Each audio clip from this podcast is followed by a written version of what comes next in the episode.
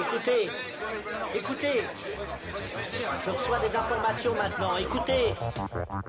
Le feuilleton va recommencer pour quelques épisodes, capitaine. Nous ne sommes pas des robots, Sébastien, mais des êtres vivants. Voilà le pied d'Armstrong. Au centre et en bas de votre écran. Et il marche maintenant.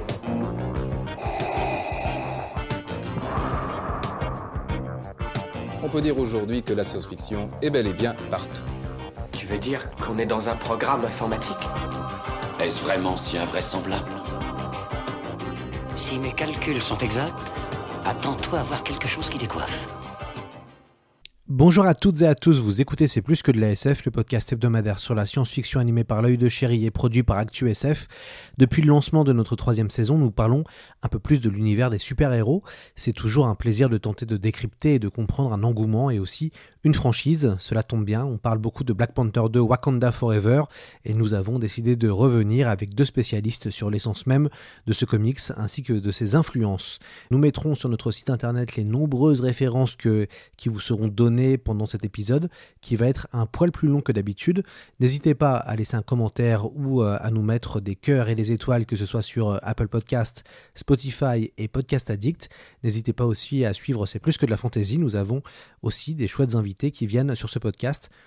On s'écoute maintenant la bande-annonce de Black Panther 2 Wakanda Forever et on enchaîne sur notre sujet. Bonne émission à vous. Seuls les gens abîmés par la vie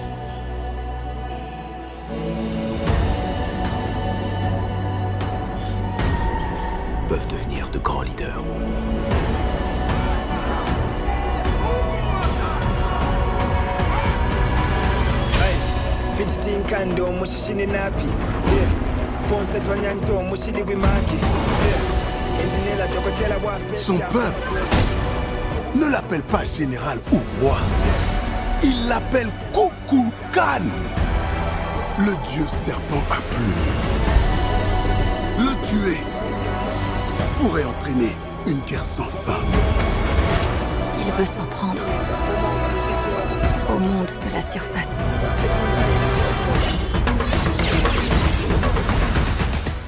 Bonjour à, à toutes et à tous, j'ai le plaisir aujourd'hui de retrouver Arnaud et Corentin. Bonjour à vous deux. Salut. Salut. Vous êtes le duo qui se cache derrière le podcast First Print et le site internet Comics Blog.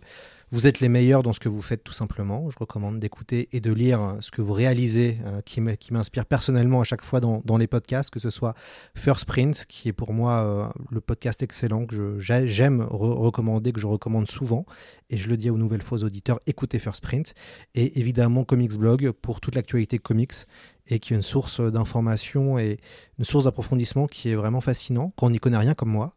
Euh, alors on, va, comme ici c'est un peu le podcast science-fiction, on va remonter le temps messieurs, on va prendre notre DeLorean, on arrive en juillet 1966, un nouvel héros voit le jour dans le magazine Fantastic Four épisode 52, il s'appelle Chala et il est le Black Panther.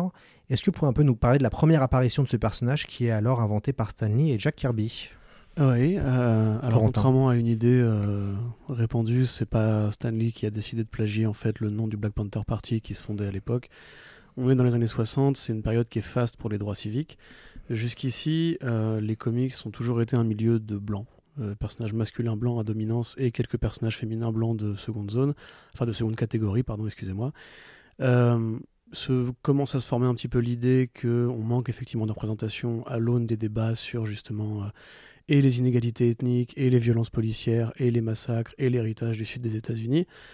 Stanley dira, lui, de son côté, que simplement, euh, il, trouvait effectivement qu'il y avait un, vide à combler. Et d'ailleurs, c'est connexe avec ce qu'on voit dans la série Spider-Man, Amazing Spider-Man en parallèle, où on voit petit à petit des figurants, euh, des personnages de second plan commencent peu à peu à prendre en couleur. Et même sur des sujets de société où euh, Stanley va parfois s'engager un petit peu sur justement le thème de la drogue ou euh, le thème de la police, le thème de la corruption, etc. Euh, Kirby, lui, qui, revendiquera plus tard, notamment une fameuse interview euh, accordée au Comics Journal, euh, où il refait un petit peu toute l'histoire de sa collaboration avec Stanley, dira simplement que lui-même, en fait, euh, bah, avait des amis noirs, euh, trouvait qu'effectivement c'était bizarre qu'il ait jamais écrit de personnage noir. donc il va créer, selon lui, le personnage de Cold Tiger au début, euh, qui avait un design très différent de, du personnage de Black Panther, et le faire apparaître à une époque où on est vraiment dans un jaillissement créatif très énergique. les 100 premiers numéros, même moins que ça en fait, des Fantastic Four, on a eu des choses comme la zone négative qui sont arrivées, les Inhumains qui sont arrivés, Galactus qui est arrivé.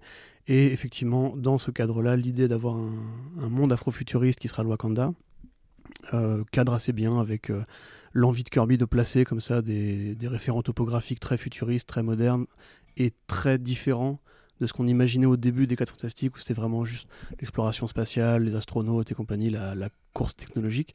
Puisque Kirby en fait écrit pas vraiment du coup, désolé pour faire un peu du arcade, mais pas vraiment de la science-fiction au sens où on l'entendrait quand on parle de choses comme Blade Runner ou même Retour vers le futur où il y a un présupposé scientifique quand même. Euh, pour Kirby, c'est d'abord des histoires de religion, des histoires de grandes forces cosmiques, euh, et dans ce contexte-là aussi des histoires de péplum, euh, de, référents bibliques, etc. Et c'est vrai que T'Challa fait héros de péplum, fait space péplum, on pourrait dire, ou science péplum, avec la technologie du, vibranium qui sera inventée un peu dans la foulée. On reviendra après sur Kirby, je pense, par rapport au moment où lui, il a vraiment écrit et dessiné une série complète sur Black Panther.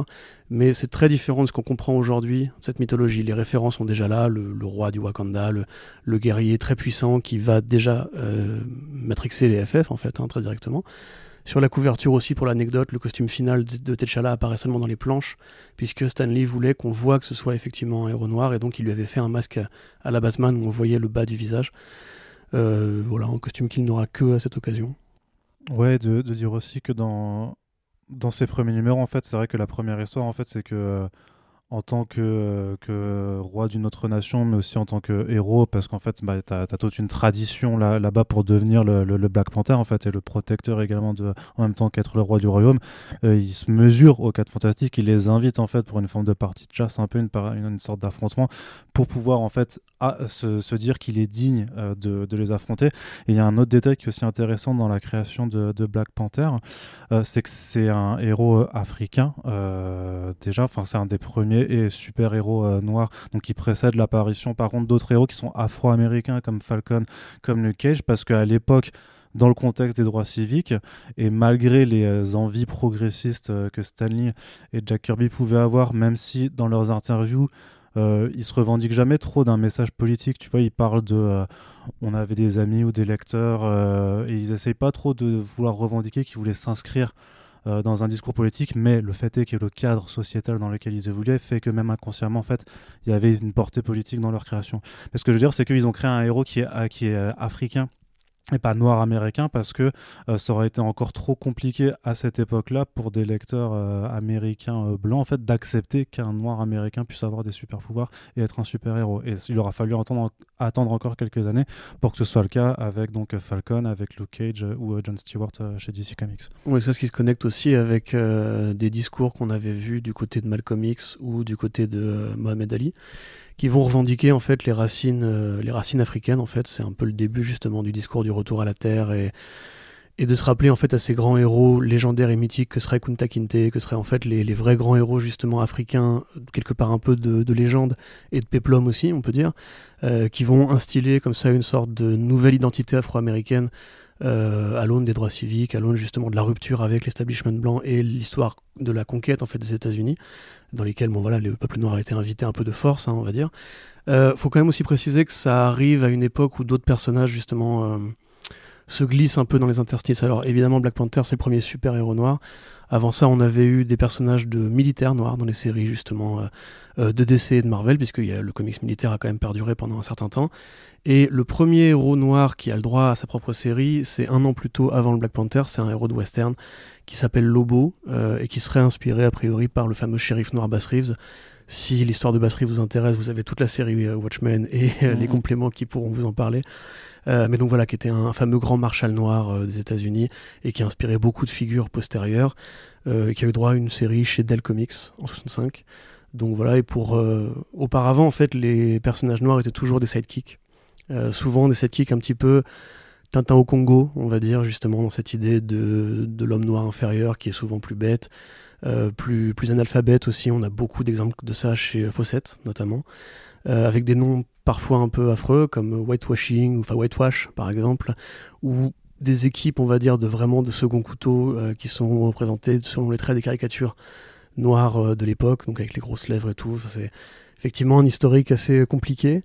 et ce qu'il faut justement aussi rajouter à ça, ça fait une longue intro, désolé Lloyd, c'est qu'aussi le Comics Code Authority, on en parle très peu de ça, euh, avait justement demandé à ce que les revendications euh, bah, ethniques, sociales, euh, culturelles justement de ce genre soient freinées. Il y avait un fameux numéro de Ici Comics qui justement montrait en fait un astronaute, ah voilà, à visage masqué, enfin visage du coup casqué, et la fin de l'histoire, en fait, il enlevait son casque, on s'apercevait que c'était un homme noir, donc un homme noir du futur, ce qui avait, voilà, pour l'époque, un, un, propos un peu provocateur, c'est-à-dire dans le futur, on pourrait peut-être se passer de l'homme blanc, peut-être que justement dans le futur, euh, les blancs et les noirs auront accès au même poste et donc aussi au poste euh, intellectuel, on va dire, comme l'astrophysique et tout, enfin euh, l'aérospatial plutôt. et ce numéro-là, justement, a fait partie des numéros qui avaient été pointés du doigt dans les fameuses audiences qui ont mené à la création du Comics Code Authority. C'est pour ça aussi que les comics sur plein de sujets, que ce soit l'homosexualité, les, droits LGBT+, en général, les droits d'égalité hommes-femmes, noirs, etc., ont pris beaucoup de retard et qu'on a vraiment dû stagner euh, pendant au moins dix ans avant de commencer à... Parce que justement Stanley, je pense, était quelqu'un qui était ouvert à ses idées et aussi intelligemment. Enfin, c'est un mec qui savait chercher de nouveaux publics aussi. Euh, l'idée, c'était d'ouvrir le parc des lecteurs. C'est dit qu'il y avait un coup à jouer en voyant justement que euh, voilà, Martin Luther King et Malcolm X arrivaient à donner un empouvoirment, on va dire, au lectorat potentiel euh, des Américains, Afro-Américains. C'est-à-dire qu'un des principes de création des personnages de Stanley aussi, c'était toujours d'avoir des personnages auxquels le lectorat pouvait s'identifier. Donc de la même façon qu'il pouvait créer un Peter Parker adolescent euh, avec des problèmes d'ado ou de jeune adulte, euh, qui est de galérer dans ses relations amoureuses, de devoir s'occuper de sa famille ou de devoir payer son loyer, bah, de la même façon, il y avait aussi un intérêt euh, économique à dire bah, je vais aussi créer des personnages auxquels le lectorat noir puisse s'identifier. C'est un ensemble en fait de revendications, mais comme toujours de toute façon dans, dans, un art qui est aussi une industrie, en fait, un mélange de revendications sociales et d'envie de, et économiques en fait qui sont jamais antinomiques. Merci euh, Arnaud et Corentin pour cette introduction. Alors vous avez dit beaucoup de choses en effet. Hein. Euh, la première apparition de Black Panther, on, peut se demander si c'est pas un anti-héros qu'un héros puisqu'il est belliqueux vis-à-vis des quatre fantastiques. Euh, le mot Black Panther sera, sera réutilisé, comme vous l'avez dit, pour un parti politique co-créé par Bobby Seals en, octobre 66. Donc le mot Black Panther est avant tout, vient le premier mot a été inventé, en tout cas l'expression par Marvel euh, et par Stan Lee. Alors techniquement, c'est aussi le nom d'un bataillon de tanks pendant la Seconde Guerre mondiale et il y avait l'organisation qui a précédé le mouvement Black Panther qui il y avait déjà un logo de, un logo de, logo le fameux logo de la, Panthère Noire. Alors le, juste pour resituer les Black Panthers, c'est un mouvement d'activisme noir qui, qui prenait l'autodéfense mais aussi l'éducation de la communauté noire euh, et donc en effet ils sont très importants dans les années 60-70 ils ont été pourchassés par le FBI. Il y a plein d'histoires horribles euh, sur, sur les Black Panthers qui ont été totalement les leaders ont été annihilés euh, par, par, par le FBI. Euh, à quoi ressemblent les fameuses premières aventures de ce Black Panther? Ah, C'est du super-héros. Moi, je, trouve, enfin, je trouve que c'est justement, en fait, par rapport en tout cas à l'image qu'on a aujourd'hui maintenant de, de, de, de T'Challa, de Black Panther, de toute la mythologie qui a été aussi développée autour du Wakanda, à mon sens, euh, elle n'est pas très très présente en fait au, départ. C'est pas Stanley et Jack Kirby. Euh, enfin, Jack Kirby, de toute façon, vu, l'artiste de génie que c'était, en fait, va instiller des éléments visuels qui sont intéressants et développer un personnage qui a une allure, hein, clairement. Mais au début, ben voilà, c'est il, il, se tape contre les Fantastic Four. Après, on le voit souvent en fait faire du team-up, notamment avec les Avengers.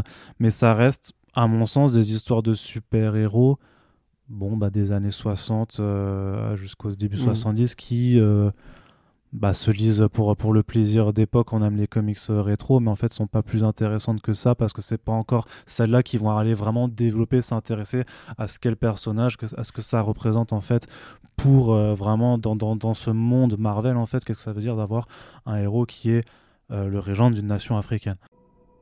Il y a des millions d'années, une météorite faite de vibranium, la matière la plus puissante de l'univers, s'écrasa sur le continent africain.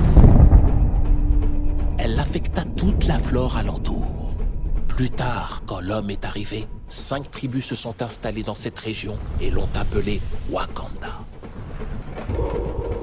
Ces tribus étaient constamment en guerre les unes contre les autres, jusqu'au jour où un guerrier chaman reçut une vision de Bast, la déesse panthère. Elle lui fit découvrir l'herbe cœur. Une plante qui octroyait une force, une vitesse et une intuition surhumaine. Le guerrier devint roi et le premier Black Panther, le protecteur du Wakanda. quatre des tribus prêtèrent allégeance au roi. Mais la cinquième tribu, les Jabari, choisit d'aller se terrer dans les montagnes. Les Wakandais utilisèrent le vibranium pour créer une technologie plus avancée qu'aucune autre nation. Mais tandis que le Wakanda prospérait, le reste du monde sombrait dans le chaos. Pour protéger le vibranium, le peuple wakandais fit le vœu de demeurer invisible, cachant ainsi son véritable pouvoir au monde extérieur. Alors il faut attendre 73 avec euh, le scénariste Don McGregor qui va reprendre les aventures solo euh, de ce super-héros. Elles seront euh, dessinées par Rick Buckler, Jill Kane et Billy Graham.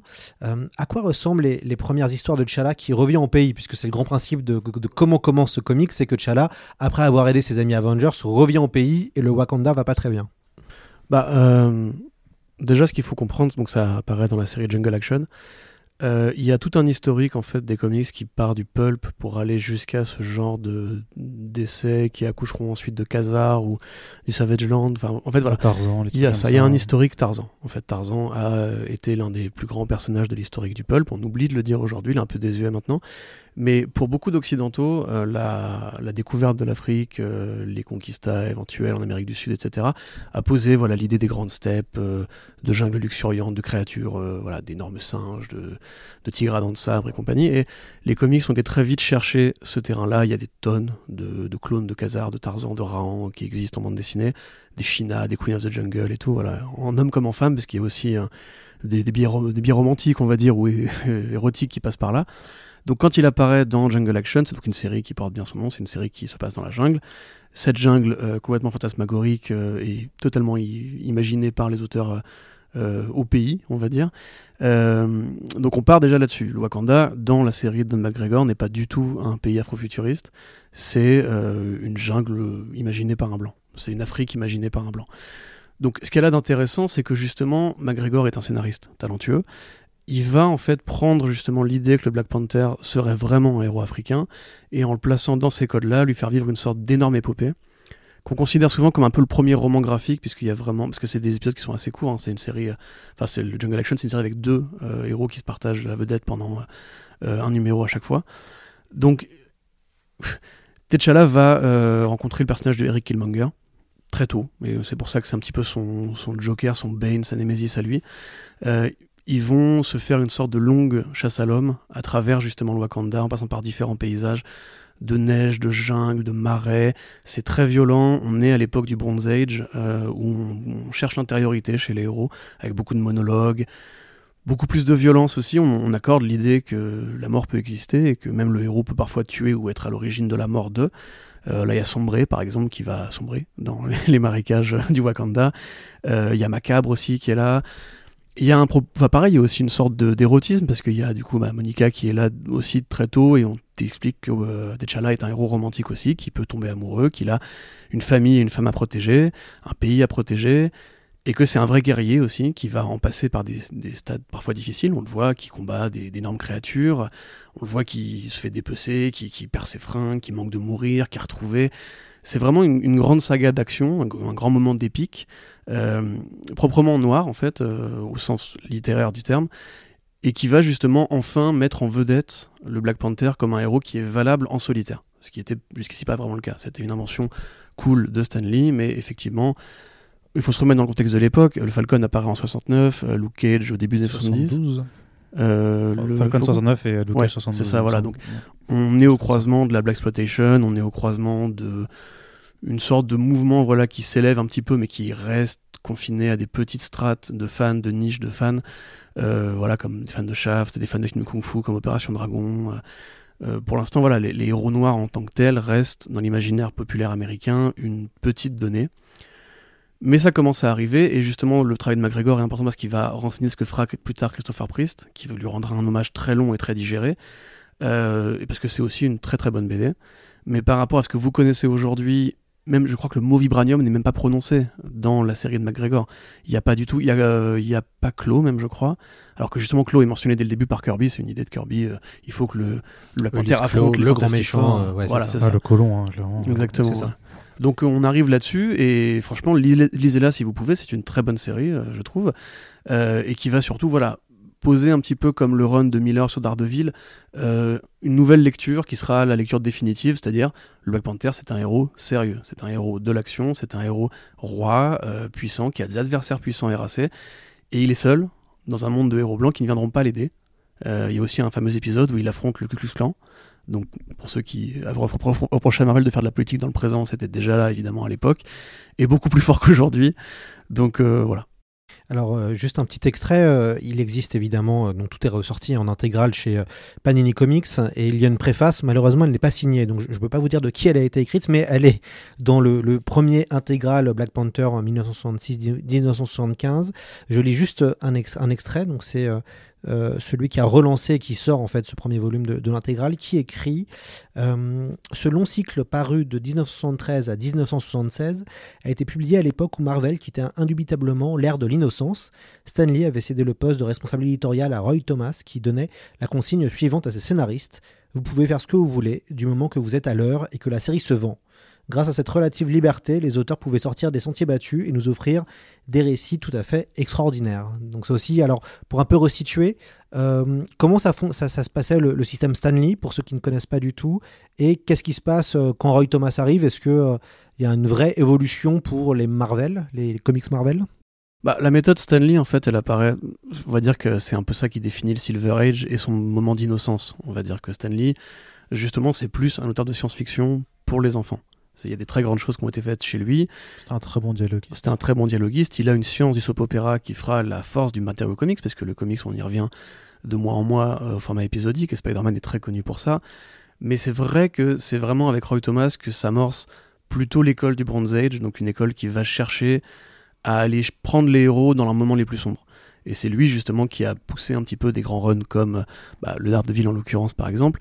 Il a profité aussi d'un assouplissement des règles du Comics Code pour bah, favoriser l'apparition de scènes plus violentes, euh, parfois justement de scènes de romance plus, plus appuyées, on va dire. Euh, et Thomas lui-même est un scénariste très très prolifique.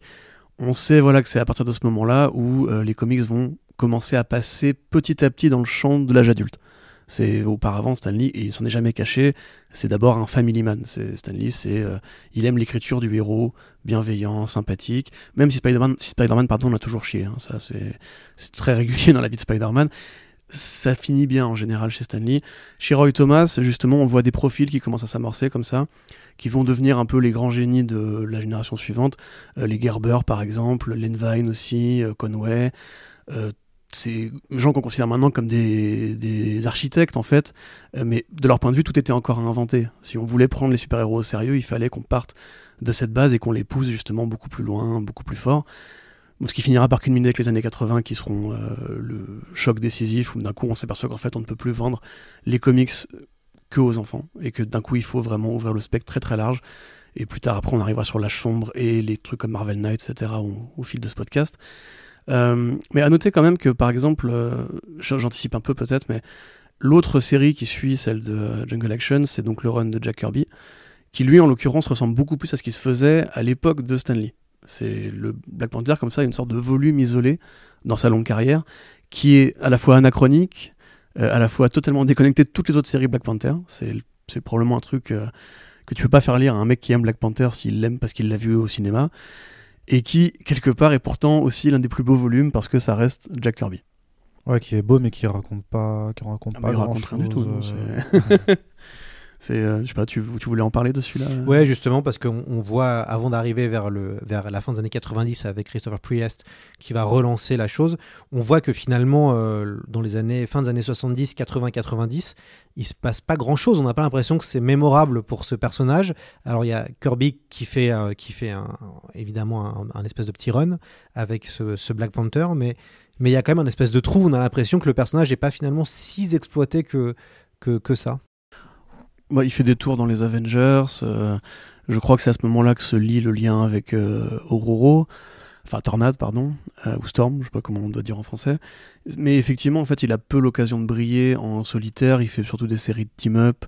on développe un petit peu le background du Wakanda. On dit que c'est justement T'Challa est un, cerveau aussi, juste parce que tous les héros de Stanley sont des intellectuels et des scientifiques, etc. mais effectivement, il n'a pas exactement l'occasion d'être plus mis en avant que ça. Ou alors peut-être que justement c'est rétrospectivement qu'en fait le volume de Priest écrase un peu tout ce qui s'est fait avant. Mais euh, bah, pas tant que ça, parce qu'en fait ce qui s'est passé aussi, c'est que ben, tout simplement que c'est un personnage qui euh, perd de, de, sa popularité. Euh, comme d'autres comme d'autres parce que ben, dans les années 70-80 c'est quand même les X-Men surtout qui vont dominer notamment avec un, certain Chris Claremont qui quand même qui impose un petit peu le fait que euh, tout le monde veut des, euh, X-Men et c'est quelque chose qui va culminer euh, bah, pendant les 17 ans de son, de run, jusqu'à après l'explosion des titres X-Men des années 90. Et c'est là qu'on arrivera justement dans le label Marvel Knights où s'inscrit la série Black Panther de, de Christopher Priest, c'est que le label Marvel Knights est créé justement pour euh, redonner un coup de peps à des héros qui sont un petit peu tombés en, désuétude, alors qui aujourd'hui sont maintenant de, tous iconiques toujours, et notamment parce que Marvel Knights en fait les a remis sur les devants de la scène.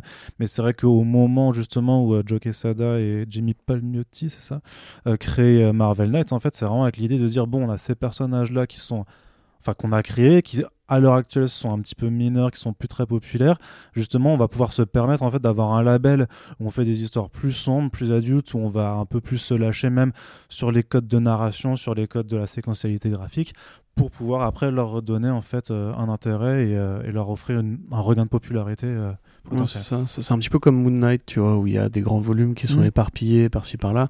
On va dire que par exemple, le volume de McGregor sera un peu l'équivalent de ce qu'a fait Sienkiewicz quand il a pris les commandes de Moon Knight et a dit en fait on peut en faire un truc de ce personnage qui jusqu'ici était un, un, quatrième couteau. On avait eu dans l'interstice avant Marvel Knights quelques reprises de McGregor qui étaient repassées par là pour faire euh, Panther's Quest et Prey notamment. Mais effectivement, comme tu le dis, euh, les années 90 c'est aussi une période de défaite euh, éditoriale pour Marvel, à la fois parce qu'ils vont vendre beaucoup, mais qu'ils vont imprimer beaucoup trop de comics et à l'aune d'une bulle spéculative qui va être bien alimenté et par l'arrivée de nouveaux éditeurs euh, lancés par des jeunes loups de chez Marvel qui justement vendaient beaucoup et puis ils sont partis, d'événements qui vont être là pour essayer de ramener ces, ces vedettes-là dans le giron qu'il va falloir payer euh, cher pour des, un, fameux crossover qui ne se vendra pas beaucoup, pas du tout. Puis, euh, Et une suite, euh, il y a Onslaught aussi qui passe par la fin. Bref, la saga du clone. Il y, a aussi en fait une transition qui s'amorce sur le pur plan de vue, point de vue pardon de l'industrie. En fait, c'est que les comics pendant très longtemps en fait se vendent dans des dans des kiosques, sur des, des, présentoirs ou dans des dans des formes d'épicerie, des drugstores, ce qu'on appelle des choses comme ça. Et puis il y arrive un moment en fait où les premières boutiques spécialisées vont commencer à se former dans les années 80 et où en fait on va s'apercevoir, en tout cas les, gens vont s'apercevoir que fait le single issues, donc le comics euh, mensuel de 20 pages, peut devenir un objet de collection. Et, et cette bulle spéculative en fait qui va se former qui va exploser après dans les années 90, c'est parce que justement on va considérer que les comics c'est un peu euh, c'est mieux que les cartes à collectionner, c'est mieux que, je sais pas, à l'époque, les, les bis, tout, ce genre de choses qu'on a collectionné un, jour ou l'autre, et vont multiplier en fait euh, les, euh, euh, les, les, les, techniques marketing ou les techniques scénaristiques pour faire de chaque numéro limite un objet de collection. Donc ça passe par la multiplication de couvertures, d'abord juste à faire des couvertures variantes, c'est-à-dire donner en fait à un artiste la possibilité de faire une seconde couverture en plus de celle qui sera diffusée. On peut faire des couvertures qui sont plus rares, puis après il va y avoir les développements de, de différentes techniques d'impression donc on va, on va pouvoir faire des couvertures métallisées, des phosphorescentes, des 3D. Des, cartes à collectionner aussi avec les numéros. Ouais. Et après, il y a aussi même euh, comment on fait pour rendre des numéros rares, parce que du coup, il reste des, avant les, les, les, single issues n'avaient pas de valeur plus que ça euh, donc euh, ils étaient lus puis après limite on les jetait on retrouve peu de comics en très bon état en fait euh, du Golden Age. Mais là, on se dit, là, il y a les premières apparitions, ça devient des comics qui prennent de la valeur. Donc, qu'est-ce qu'il faut Il faut des premières apparitions de nouveaux personnages, ou alors il faut qu'il se passe quelque chose d'important? Donc, c'est pour ça aussi que pendant les années 90, on va avoir des personnages qui meurent, euh, des, personnages qui sont brisés comme, euh, comme Batman. On va avoir tout ce genre d'événements en fait très importants pour, pour les héros pour essayer de faire prendre cette valeur. Et donc, quand tu additionnes tout ça, ça c'est une bulle qui finit par éclater. Et en fait, bah, le marché des comics a failli s'effondrer à cause de ça. Euh, et Marvel a failli être euh, en faillite également à, cause de ça. Donc en 98, justement, quand Marvel s'est créé, c'est aussi parce que Marvel est vraiment à deux doigts de, disparaître que, que Marvel Net en fait peut se lancer. C'est parce qu'ils sont. alors, je sais pas s'ils sont dos au mur complètement, mais disons que ce serait peut-être pas arrivé s'ils étaient en bonne santé financière. Le, euh, alors justement, c'est là où arrive Christopher Priest. Alors ce n'est pas l'auteur de science-fiction, qui il y a un auteur de science-fiction qui s'appelle Christopher Priest, mais Christopher Priest, l'autre entre guillemets, c'est le premier scénariste euh, noir euh, de, de, comics, je crois. Il va réinventer le personnage de 98. C'est le premier à avoir un poste ah, régulier dans l'industrie, et c'est vrai qu'il s'appelle pas Christopher Priest de son vrai nom. Je me rappelle plus de son nom d'origine. Halsey. Halsey, ouais. Et oui, c'est pardon, excuse-moi. Ouais. ouais. Mais c'est vrai que c'est le premier qui a vraiment un poste régulier euh, d'auteur, qui est d'éditeur aussi en fait, euh, qui supervise donc plusieurs titres chez Marvel avant qu'on lui confie euh, l'écriture et essentiellement au départ de personnages noirs. Et, et, ce qui est intéressant, c'est que lui va, va apporter, enfin moi en tout cas pour ce podcast, j'ai lu les comics de, de Priest, et il y, y, a un ton à la lisière de la satire. Euh, il va inventer le personnage de Everett Kiros, qui est joué par Martin Freeman dans, la, dans, la, dans, les, films Black Panther. Euh, donc lui aussi va apporter un personnage. Hein. Euh, Ulysse Claw avait été inventé par, par Marvel, enfin par Stanley. Don McGregor avait inventé Eric Killmonger. Et donc bah, Christopher Priest va inventer Everett Kiros, qui a d'ailleurs un personnage poltron, lâche. Euh, très drôle, mais en même temps très détestable. Et, c'est assez. Euh, enfin, moi, j'étais très surpris de lire ça. parce qu'il y a un ton, euh, il y, a un vrai ton qui est hyper mordant. Et, alors, du coup, comment, comme, est-ce qu'on peut parler de révolution pour, pour le personnage avec ce run Oui, tout simplement. pour moi, c'est limite le run le plus fondamental en fait. Je pense que les runs actuels de, de Black Panther n'existeraient pas s'il n'y avait pas eu ce, que, ce que Christopher Priest a fait.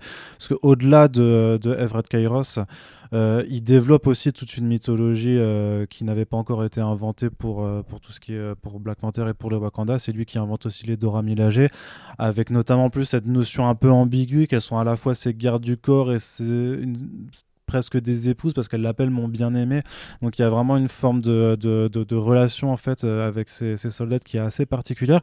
Et surtout, ce qui marque vraiment, c'est que Priest, il est vraiment dans l'idée de c'est un roi d'une nation qui en fait qui va répondre à aucune autorité étrangère en fait. Et il y a une forme aussi de choc de civilisation en fait parce que le, la premier, le premier arc justement que fait Priest c'est il enquête en fait sur le meurtre d'une fille euh, aux États-Unis.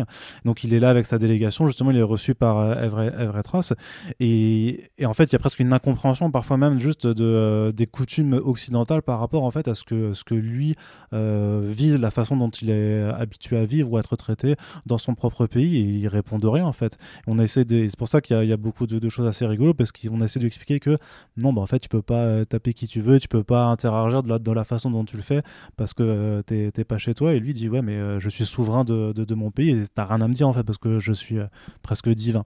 Et c'est pour ça que t'as T'as aussi une forme de narration, parce que la narration de Christopher Priest, elle est très particulière, elle n'est pas du tout chronologique en fait. Il fait des allers-retours, il fait des, des, des des découpages de chacun de ces, numéros. C'est vraiment une façon qui, même encore aujourd'hui, est pas conventionnelle et pas, et a pas été utilisée par beaucoup d'autres personnes. C'est sa signature à lui, oui. Mais effectivement, comme tu le dis, c'est le premier qui se dit, euh, enfin, qui essaie de se mettre dans l'esprit d'un monarque euh, qui plus est d'une nation qui est autonome. Il y a des conflits qui vont avoir lieu avec Namor euh, par rapport par lui-même gérant d'Atlantis. C'est là que se dresse un peu un parallèle entre les deux, euh, avec Magneto aussi à l'époque de, Genosha, et toute une mythologie qui effectivement assume très bien l'idée que euh, c'est un personnage noir écrit par un homme noir. Et jusqu'ici, ça n'avait pas vraiment été accentué à ce point-là. Euh, la différence étant que Priest est intelligent et va justement créer Rose pour et c'est voulu. Quand vous lisez le, le, texte, vous voyez très bien justement que Everett Ross, c'est l'homme blanc qui découvre justement, d'un point de vue très extérieur, parce que pour lui, tout, est nouveau à chaque fois, euh, les us et coutumes du Wakanda, de la même façon qu'on aura d'autres personnages euh, qui vont servir après euh, de deuxième épaisseur méta. Et donc voilà, il y a le retour de Killmonger, il y a beaucoup effectivement de référents par rapport à ça, il y a même des référents qui sont un peu pointus par rapport au run de Kirby, par-ci par-là. C'est vraiment un run qu'on pourrait considérer comme encore une fois, je vais revenir à Daredevil, un petit peu le, euh, le run de Brian Bendis, voilà, que beaucoup considèrent comme étant la deuxième pépite chronologique après le run de Frank Miller. Encore que d'autres gens aiment bien d'autres runs qui sont passés entre temps, comme euh, celui de moi Anno Santi. Euh, là, celui-là, c'est vraiment en fait ce qu'il faut lire si on veut découvrir le Black Panther, parce que tout est digeste, tout est fait pour ça. Ça va être populaire, ça va être rapatrié après Marvel Knights dans le Marvel classique. Ça va durer un certain temps. 62 numéros. Il a un défaut, ce run, c'est qu'il ne finit pas par Black Panther. C'est en fait sur la, fin, d'ailleurs Priest l'a admis lui-même, en fait, euh, il, a, il a voulu justement pousser trop loin l'expérience de ramener ça sur un terrain très américain pour aider les gens à se familiariser. Et il a créé un personnage en plus qui est le White Tiger, qui va servir de nouveau porteur de l'esprit de, Bast, on va dire. Euh, voilà une fin beaucoup plus urbaine. euh. Euh, D'ailleurs, un personnage très intéressant, le White Tiger, donc qui est un blanc, enfin métis, je crois, qui est adopté par le père de, T'Challa et donc qui est qui fait partie de son service secret. Et il y a tout un jeu très intéressant entre les deux personnages. C'est une vraie pépite en fait ce, ce comics, mais qui n'est pas, je trouve, grand public. C'est-à-dire que non, non, ouais, quand ouais. même, il faut, euh, enfin, Bah, les Marvel Knights n'ont pas été faits pour être Il faut se concentrer quoi. hein. Enfin, faut- on lit, on se concentre, il, faut voir les refs. euh, Parce que par rapport, à ce que, par rapport à ce que disait Arnaud juste avant sur la, excuse-moi, la crise de la Maison des Idées, c'est aussi à ce moment-là que Quesada prend les commandes et justement lui qui est un vrai amoureux de comics et de comics justement plutôt adulte, euh, c'est pour ça qu'arrive Marvel Knights qui est vraiment une expérience un peu à la Vertigo Comics des débuts où on prenait des personnages de chez DC qui étaient plutôt établis pour en faire des lectures d'auteurs très euh, à la marge. C'est vraiment ça le projet au départ avec le Black Panther de Priest. Il se trouve que ça va plus ou moins bien marcher. Quand lui en parle aujourd'hui dans le présent, il explique qu'en fait, déjà, ça a été une relation très compliquée euh, entre l'éditeur et lui. Qu'il a, il a, il a, il a- il a claqué la porte des comics, il avait, euh, fini, même, ouais. voilà, il avait il accepté l'idée que, c'était fini, il voulait même devenir prêtre. Il que, est devenu. voilà. D'où euh, d'où le nom Priest, euh, voilà. Mais pendant peu de temps quand même, finalement. Bah, il a quand même eu un exode en fait de- du monde des comics pendant presque 10 ans après quoi en fait. Une fois Auto-imposé, qu'il a- ouais. qui, qui, qui s'est barré et puis c'était pas faute de euh, qu'on lui demandait de revenir ou pas, mais surtout qu'il en avait marre aussi à la fin d'être en fait typecasté pour euh, pour écrire des personnages noirs. Et en fait, il va revenir son premier. Alors, il va créer aussi un duo de, personnages chez Valiant, euh, chez Acclaim Comics, puis Valiant Comics, s'appelle Quantum et Woody. Mais sinon, son vrai retour ensuite aux comics en 2016 avec euh, Deathstroke chez euh, DC Comics. Et, la façon dont l'industrie a réussi à la ramener, c'est parce qu'on lui a dit est-ce que tu veux écrire Deathstroke? Et Priest a répondu est-ce qu'il est devenu noir? Ils lui ont dit non. Ils ont fait d'accord, alors je veux bien le faire. Mais parce que vraiment, en avait marre en fait d'être assigné que sur des personnages. Ouais. Et c'est justement la popularité de ce volume qui explique qu'en fait les fans sont venus le contacter, sont venus le chercher, qu'on l'a invité en convention pour en parler et tout. Et en fait ça a été un sleeper, ce... un sleeper hit en fait, ce, ce run-là. Il a été redécouvert grâce aux éditions collectées qui sont arrivées après. Et effectivement maintenant c'est considéré comme un monument fondamental, mais quand il est sorti c'était pas forcément un phénomène d'édition. C'est Black Panther à l'époque encore, vu qu'il n'y avait pas forcément cette prise de conscience collective sur le, le besoin de diversité et que le lectorat de comics est resté euh, très uniforme pendant extrêmement longtemps. euh, le fait est que ça a mis quand même du temps avant de devenir un immanquable. À l'époque, c'était un secret bien gardé de, de l'industrie, on va dire. Quoi. Et aujourd'hui, effectivement, maintenant, il arrive toujours en tête de ce qu'il faut lire en premier. Ouais, puis encore en France, je suis pas sûr que ce soit celui qui soit cité en premier, forcément. Tu vois. Non, on dirait plutôt Tennessee Coates, je pense, maintenant. Mais... Non, moi je dirais euh. Edlin Romita Jr. Ouais, parce que c'est Romita, ouais. après en France, Romita Junior a une certaine popularité. Et alors avant de, avant qu'on- de- de- d'aborder le film, euh, juste un petit, euh, je, je vais juste préciser qu'il y a eu deux comics qui ont été importants avant l'arrivée du film, qui sont Black Panther Secret Inv- Invasion, qui avait fait sensation à l'époque, ainsi que le, le comics qui est la Panthère Noire, euh, qui sont qui sortent juste avant le, le film. Enfin, avant les films, puisqu'en fait, il va y avoir une révolution au cinéma, mais que ça, je pense, tous les auditeurs l'ont- bien compris avec l'arrivée, le retour de Marvel et l'arrivée des Avengers au, au cinéma. Euh, on va manger du super-héros comme jamais pendant 10 ans avec des records euh, d'audience euh, assez incroyables. Je euh, le personnage de T'Challa sera incarné par euh, Chadwick Boseman qui va arriver dans Captain America Civil War. Est-ce que vous vous rappelez du premier, la première fois que vous avez vu alors ce fameux Black Panther? Alors, si tu me permets, juste Lloyd. Vas-y, vas-y, précise. Alors déjà plusieurs choses effectivement. Arnaud a cité le nom de Reginald Hudlin qui est un metteur en scène scénariste qui a fait donc un volume avec six numéros de John Romita Jr. et un long run ensuite. C'est voilà, c'est là-dessus que part l'idée par exemple qu'on pourrait voir un jour arriver au cinéma pour spoiler personne de euh, Shuri, la petite sœur de T'Challa qui prendrait le costume principal. C'est là que revient l'affrontement avec Namor. C'est là qu'effectivement Secret Invasion, l'attaque de Thanos et l'attaque de Namor vont nous mener vers le run de Ta-Nehisi Coates grand journaliste, essayiste. euh, et... Qui est pas sorti en France, je crois, ce run-là. Si, si, si, si, il est sorti, d'accord. complètement même. Euh, alors je sais qu'il y a alors c'est un- l'un des soucis d'édition avec Panini parce que je crois qu'ils n'ont pas complètement terminé euh, toute la fin qui doit sortir dans, un- dans une autre collection je sais pas quoi. Mais là à l'heure où on enregistre ce podcast il y a le premier tome par contre du, nou- du dernier run en date qui est fait par John Ridley donc le scénariste oscarisé pour 12 Years a Slave qui vient de sortir là en France. Ouais. Euh, Et en fait, le volume de Coates, alors consciemment ou inconsciemment, renseigne beaucoup plus sur la lecture que fait Ryan Coogler en fait du Black Panther, puisque c'est vraiment en fait l'angle définitif où on, te parle d'un pays. C'est en fait le Wakanda est le héros de ce run-là. C'est pas T'Challa. On t'explique que justement le peuple en a un peu assez euh, de prendre dans la gueule parce qu'ils ont un super héros à demeure. Euh, que bah, y a des factions rebelles qui se montent. Euh, on parle bien d'une topographie très éclatée avec différentes tribus qui ont des, codes visuels différents, qui ont parfois des habitudes différentes. Il y a un grand propos par rapport à la paix. Le Wakanda qui pourrait transitionner d'une monarchie totalitaire à une monarchie constitutionnelle. Euh, et aussi après un pan science-fiction beaucoup plus appuyé avec Daniel Acuna qui voilà c'est un peu la deuxième série qui sera après le film celle-ci. Euh, mais pour résumer voilà tout ça pour dire que Black Panther donc a une histoire quand même assez euh, variée assez riche. Faut quand même savoir que Kevin Feige alors c'est Kevin Feige, hein, ça peut être aussi de la réécriture. Donc celui qui, qui, on va dire, est le directeur artistique de, de tout Marvel. Le président, le, président, le, boss. Le président maintenant, c'est ça. C'était donc le second Avi Arad quand a été lancée la structure Marvel Studios, qui donc était consacrée aux adaptations de Marvel à la fin des années 90. Il a appris avec Avi Arad, qui après est parti travailler chez Sony, et il est devenu président de Marvel Studios pour superviser les films avant le rachat par Disney. Euh, quand il parle des Avengers, il dit, lui, que dès le début, il voulait mettre Black Panther dans les personnages fondateurs.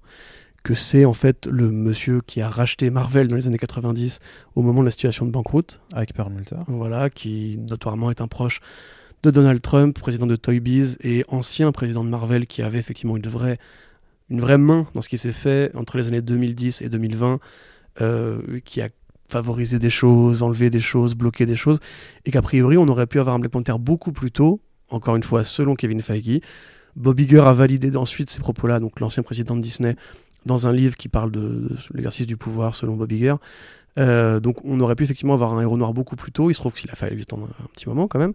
Euh, mais donc pour en revenir à ta question, quand il apparaît effectivement dans euh, Civil War, moi j'ai quand même souvenir que le public était très content et très hypé directement.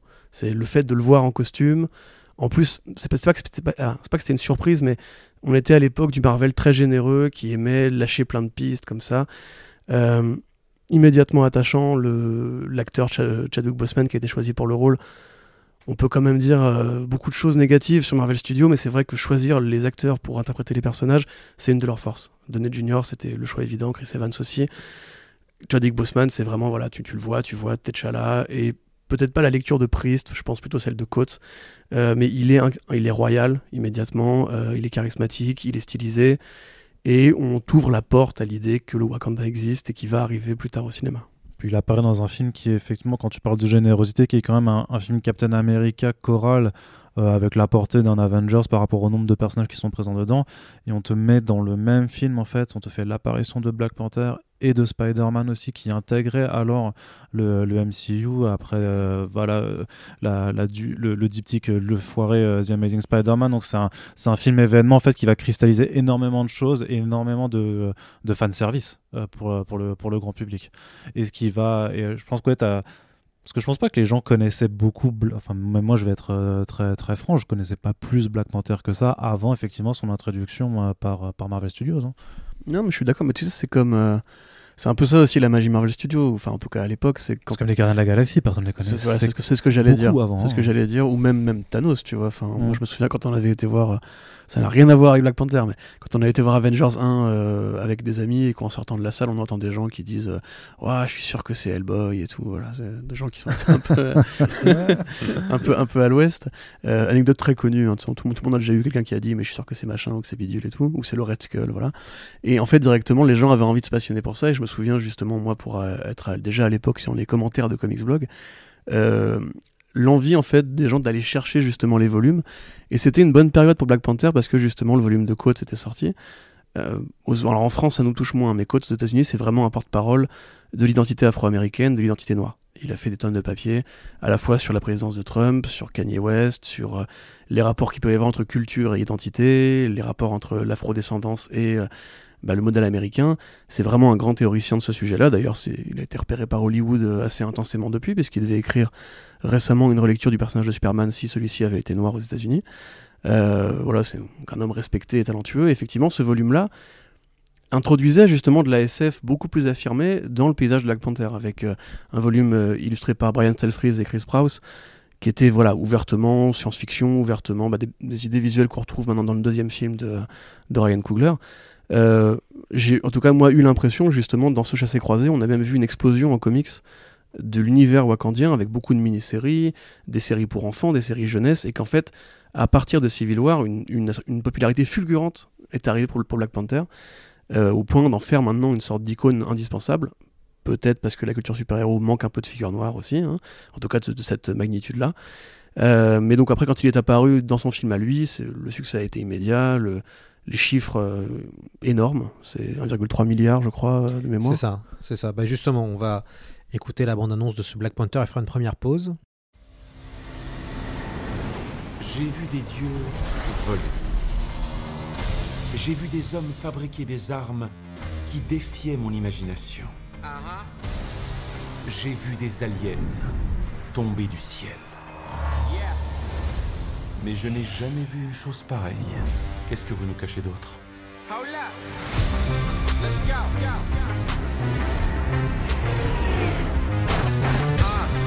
Enfin chez nous.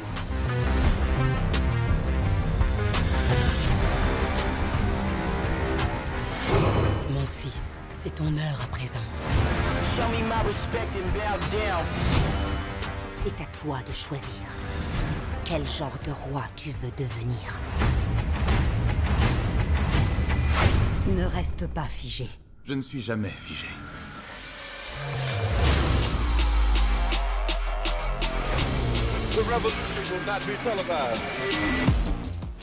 Donc vous avez écouté un extrait de la bande-annonce de, Black Panther réalisé par Ryan Coogler.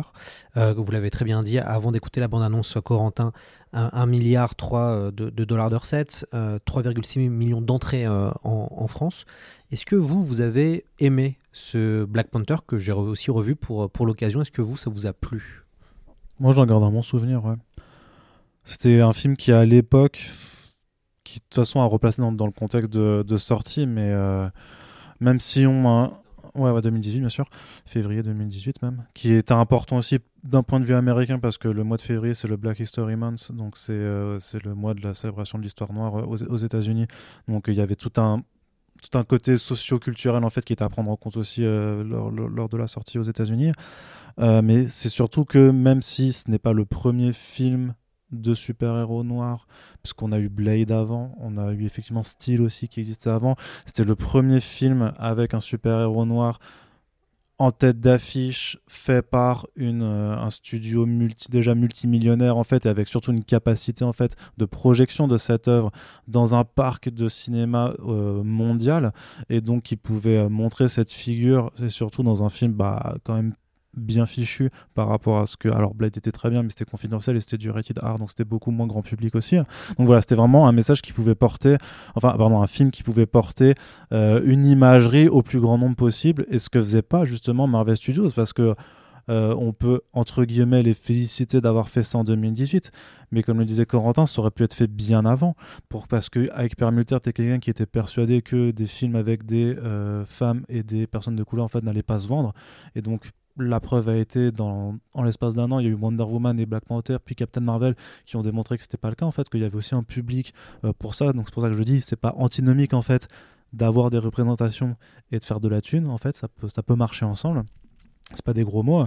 Et euh, les trucs, c'est que c'était un message qui avait, enfin c'était un film qui a été, qui avait une direction artistique qui était super intéressante à analyser d'un point de vue costume surtout en fait d'un point de vue euh, point de vue musical également avec le travail de Ludwig Göransson qui avait un message politique qui était intéressant et qui est souvent très décrié parce que beaucoup disent encore que c'est un film en fait dans lequel euh, le méchant a raison techniquement par rapport à son message et par rapport à, son avis parce qu'au final c'est vrai que c'est lui c'est Killmonger euh. oui alors justement ça me permet de rebondir sur ça euh, parce que j'avais une question qui, tombait juste après sur, sur, sur, ça. Killmonger donc qui est le grand méchant interprété par Michael Bay Jordan qui, qui crève l'écran qui est limite plus populaire que le héros. Et ce qui est intéressant c'est que c'est un vrai Black Panther dans le sens où politiquement il prône la lutte armée pour libérer les noirs de l'homme blanc. C'est le personnage le plus politique. euh, et du coup, euh, le personnage est devenu même plus populaire euh, avec des messages d'amour de fans sur Internet pour Killmonger, ce qui est. Puis Bill Jordan, c'est la muse de Ryan Coogler au cinéma.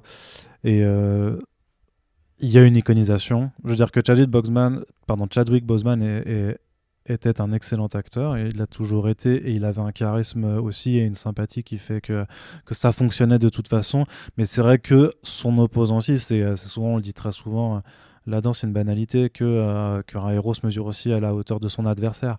Et là, même d'un point de vue seulement juste des deux acteurs, bah, il a un adversaire incroyable parce que c'est aussi un monstre de talent et de, et, de charisme. Et puis c'est une réalité aussi que au cinéma, comme parfois dans la vraie vie, euh, le public a tendance à se fasciner pour les personnages, pardon, les personnages négatifs parce que c'est facile, euh, c'est difficile d'incarner la bienveillance, on va dire, de manière, comment dirais-je, cool. Euh, c'est un reproche qu'on a fait beaucoup à Superman. Nous, fans de comics, on le sait bien, les gens trouvent que Superman est chiant. Parce que justement, le Joker, il est cool. Le Joker, il est un peu taré, il est machiavélique, il a des plans, etc. Superman, ou même parfois Batman, non, Batman est ultra cool quand même, c'est très différent. Mais voilà, Chadwick, dans ce film-là, il doit jouer en fait euh, un roi qui incarne un statu quo qui doit évoluer. Le vilain, Killmonger, va être, enfin le vilain, le personnage qu'il a en face de lui, l'antagoniste, va être le domino qui amorce la conscience de ce changement. Et effectivement, c'est un film qui est beaucoup plus important que Blade parce que Blade, en fait, n'a de noir que son héros.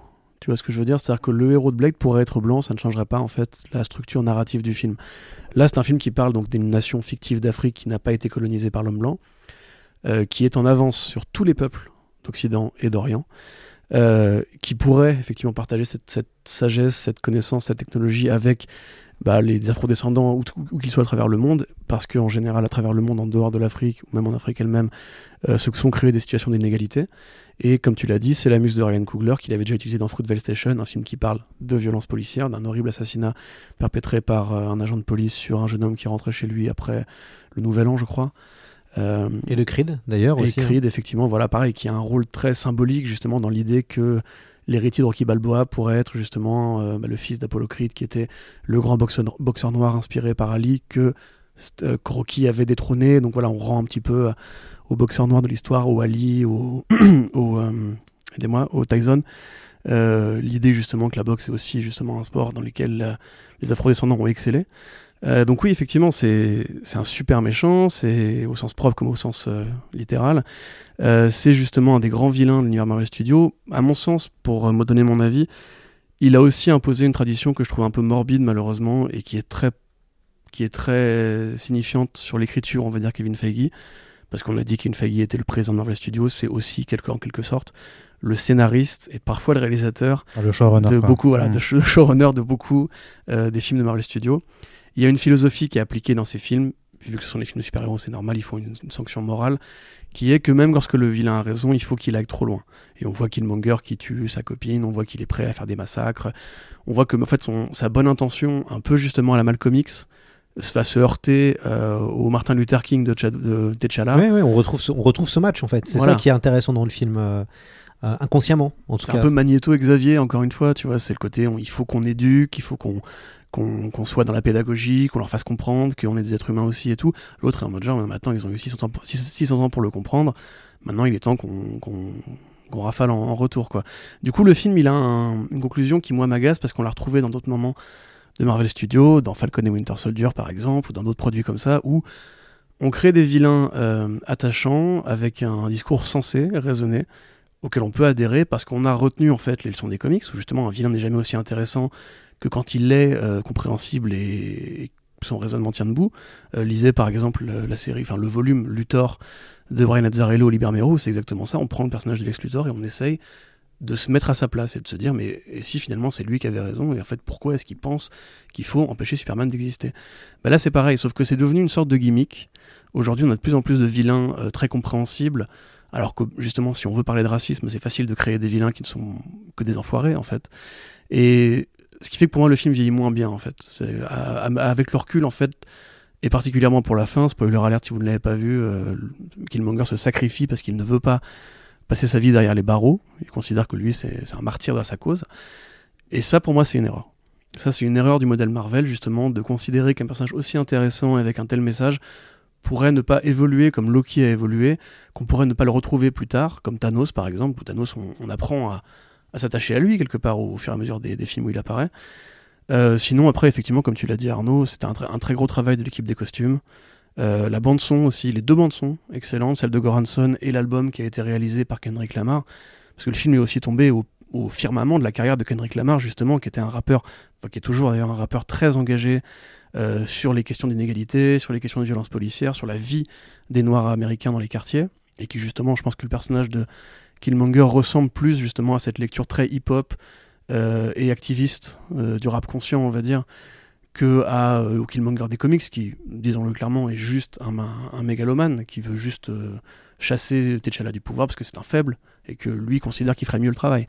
Et tu as, tout un autre aspect aussi qu'on n'a pas, qu'on pas encore mentionné qui était sur la place des personnages féminins dans ce film, euh, notamment, et notamment des personnages donc, euh, de, femmes noires en fait. Et je vais paraphraser euh, Rokaya Diallo qui avait fait un, blockbuster sur France Inter bah, sur, sur, sur, Black Panther justement pour noter ça, vraiment qui était de, dire que c'est à la fois qu'on avait engagé des actrices et donc des femmes noires aussi de couleur de, peau foncée en fait, et auxquelles on laisse aussi avoir les cheveux naturellement coiffés, donc avec des afros et pas forcément qu'ils soient lissés ou que ce soit des, femmes de, couleur plus claire, ce qui est ce qui peut paraître trivial. Mais en fait non ça l'est pas dans le système hollywoodien. En fait c'est pas aussi évident que ça en fait d'employer des bah, des femmes euh, noires qui ont la, la, couleur de peau vraiment foncée en fait, qui soient pas light skin. Et puis il y avait un, euh, casting, surtout 90% de, de, de, noirs dans, le, dans un film euh, blockbuster hollywoodien, ça n'arrive quasiment bah, jamais en fait. Deux personnages blancs, c'est Ulysses Claw et, les deux méchants. Et Ross. Bah, plus ou moins. Techniquement, Ross n'est pas, on va dire, un vilain, mais euh, il incarne justement, voilà, comme dans le volume de prise, ils ont récupéré vraiment cette idée-là, fait, du fait qu'il faut quelque part pour le spectateur blanc une, image commune au MCU qui est justement le fameux héros euh, du complexe paramilitaire qu'on voit dans toutes les œuvres de fiction comme ça, un peu le nouvel agent Coulson, on va dire. Euh, et de la même façon, effectivement, c'est vrai que tu fais bien de le mentionner, c'est un film qui est finalement assez féminin. Euh, hein. Voilà, avec euh, la reine, euh, voilà, qui, est la reine Amanda, qui est effectivement Angela Bassett, qui est incroyable, qui est génial, effectivement, le deltoïde incroyable. Danae Gurira qui joue donc Okoye, Lupita Nyong'o effectivement, Nakia. mais il connaît tout par cœur, il est trop fort. et Laetitia Wright qui joue Shuri, voilà. Donc et pareil à différents postes, on a la royauté, on a la chef générale qui est une femme, la chef scientifique qui est une femme, et en fait quelque part Chadwick lui est un petit peu une, une figure positive très, enfin, très masculine, pardon, très positive, dans le sens où il est amoureux, il n'y a pas du tout ce côté Tony Stark ou Doctor Strange. C'est ce qu'il existe sans dominer les autres. C'est-à-dire qu'il a un rapport de, euh, il n'a pas un rapport de supériorité avec sa sœur forcément parce que c'est son grand frère et parce qu'il est roi du Wakanda, du Wakanda après le décès de son père. Ils se font des checks, elle lui tient tête, euh, ils s'échangent des vannes. Sa mère euh, aussi, elle est, elle est impériale, elle, elle régit le royaume et, et, elle prend des décisions. Et les personnages féminins évoluent entre eux. Alors forcément, il y en a qui ont des relations aussi un petit peu amoureuses, mais c'est pas des personnages qui se définissent par leur relation à des personnages masculins, elles font aussi des missions ensemble. Elles ont en fait tout un tas euh, d'attributs euh, d'écriture en fait euh, qui dénotent vraiment de la façon dont, dont on écrit souvent les personnages féminins dans le registre des films de super-héros, où souvent c'est juste un sidekick, ou c'est pas la figure centrale, ou alors tu dois forcément la définir par rapport à son évolution vis-à-vis d'un personnage masculin. Le meilleur exemple est ensuite Black Widow, qui a fricoté presque un petit peu avec tout le monde avant d'avoir son film solo alors qu'elle était morte ce, qui, permet en plus de faire le, lien avec le, deuxième film, euh, Black Panther 2, Wakanda Forever, où il n'y a quasiment que euh, des personnages féminins dans ce, dans ce film, sauf le, sauf le, méchant, et, pour cause, puisqu'en fait le, héros euh, et l'acteur Chadwick Boseman est, décédé d'un cancer du côlon. sa mort a été mise en scène, a été intégrée entre guillemets dans le scénario de Black Panther 2. C'est assez malin comment ils ont, ils ont, on va dire, scénarisé ça pour, pour rendre ça plutôt crédible, on va dire, dans le, dans le film. Qu'est-ce que vous avez pensé de ce, de ce film qui est quand même très long, qui fait 2h40, euh, qui a une nouvelle fois un bon méchant, euh, qui est le personnage de Namor, euh, qui est plutôt un. L'acteur est, plutôt chouette, je trouve. Corentin n'est pas forcément d'accord, mais qui est un vieux méchant qui, qui, existe depuis les années 40. Je, ouais, de tout près. Bah, c'était chez Timely Comics, en fait, donc la maison qui a précédé l'existence de Marvel Comics. Et ce, Black Panther, bah, bon, après, un, pour avoir, l'avoir vu au cinéma, souffre de d'un grand manque de longueur. Et puis on est, on est entre deux. C'est-à-dire que c'est ni bon ni mauvais. Euh, je, suis sorti de là en me disant euh, bon. je n'ai pas été furieux en sortant de là en me disant c'est horrible, ils ont tout gâché, puisque j'ai vu ça sur Twitter. mais en même temps, j'ai trouvé qu'il y avait des choses très bien, des choses qui marchaient pas du tout et qu'il y avait une forme de déception quoi, en sortant de là, alors que la franchise est, très chouette. Bah, c'est parce que la franchise, avec le succès du film, donc le film, le premier film n'est pas exempt de défauts, mais il a quand même été oscarisé. Euh, il a quand même reçu euh, des prix et euh, une reconnaissance à la fois pour ce qu'il est en tant qu'objet filmique, mais aussi pour ce qu'il représente dans l'évolution en fait des représentations dans le méga blockbuster de super-héros produit à l'échelle mondiale et c'est quand même important en fait donc je pense que forcément par rapport à Ant-Man 3 enfin tu vois ou un film Black Widow ou un Shang-Chi alors que Shang-Chi avait aussi une forme d'importance euh, à un moment. Mais c'est pas la même chose quand même. Tu vois, là, y là les attentes étaient bâties. Je trouve que c'est le même réalisateur, c'est quasiment le même casting. Effectivement, il y a juste Chadwick Boseman qui, hélas, ce n'est plus. De toute façon, Marvel Studios était déjà confronté à un énorme problème parce que normalement dans les comics les personnages meurent jamais vraiment. Et là ils se retrouvent face à un, vrai truc qu'ils n'ont pas prévu eux-mêmes. Parce que c'est pas comme Tony Stark ou Steve Rogers. Ils n'ont pas pu anticiper le départ de, de l'acteur. Et donc là ils sont euh, ils sont à un casse-tête. C'est est-ce qu'on recasse le personnage ou pas? Euh, est-ce qu'on le fait évoluer ou pas? Donc fort heureusement il y a des comics qui existent qui avaient abordé cette euh, cette, cette éventualité, que ce soit Priest ou Adeline notamment, parce qu'il y a un arc de Adeline justement où dans lequel bah, T'Challa ne meurt pas mais tombe dans le coma et donc il y a quelqu'un qui, euh, qui va reprendre sa, sa place. Euh, donc après pour ce qui est du film, effectivement, moi j'ai trouvé que c'était à la fois un, film justement qui essayait de bien rendre hommage en fait à son acteur disparu, mais qui n'arrive pas à se s'extirper de son processus d'hommage et de deuil et qu'au final 2h40 pour euh, ne pas évoluer en fait les personnages à part faire leur deuil de, de et limite les acteurs à part faire leur deuil de Chadwick Boseman à mon sens, d'un point de vue narratif, ne font pas grand-chose. Je trouve que le conflit entre... J'aime bien euh, ce que la performance de Tenoch Huerta, j'aime bien euh, l'aspect méso, euh, on dit de, de Mésoamérique en fait euh, qu'on a donné en fait au peuple talocan donc qui est plus du tout c'est pas Atlantis c'est pas quelque chose de, gréco-romain quoi c'est vraiment quelque chose qui, qui vient donc plus du, Mexique des civilisations mayas aztèques. Euh, et je trouve que pareil il y, a beaucoup de, de sincérité dans, des dans les volontés artistiques qu'elles soient visuelles ou musicales. Mais par contre dans l'écriture ça pêche de ouf dans ce que ça va raconter parce que le conflit est hyper artificiel. On te prend une forme de MacGuffin en fait sur le détecteur de vibranium slash en fait la personne qui l'a inventé qui va cristalliser les enjeux. Et il y a un il y a une scène notamment en fait entre euh, euh, c'est pas du spoil mais on va dire entre entre Shuri et, euh, et Namor mais qui en fait aurait pu, euh, si tu veux, avoir une issue qui réglait le film en fait. Et en fait, on, a du coup une heure de conflit final qui est complètement artificielle parce que le parce qu'il fallait juste que le scénario dise il faut qu'on ait une bataille et, euh, et, je, trouve qu'on peine à s'y intéresser euh, au final. Il y a cinq fils narratifs plus ou moins dans le film. D'ailleurs, c'est ça fait des, ce qui est ça qui est bizarre, c'est qu'en fait il y a beaucoup de pistes narratives avec des sous-intrigues mais euh, à la fin on se dit euh, tout ça pour ça quoi. Euh. Oui, puis il y a des personnages qui servent, enfin pour le coup les personnages blancs du film n'ont rien à faire là en fait, ils sont là pour, pour rien littéralement, leur, leur, tu peux enlever toutes leurs sous-intrigues, le film ne change pas. Exactement. bon moi après voilà je suis pas non plus, enfin je connais plus les comics que le cinéma on va dire donc je vais pas développer un avis trop trop construit mais en plus c'est très récent, je sors juste de la séance.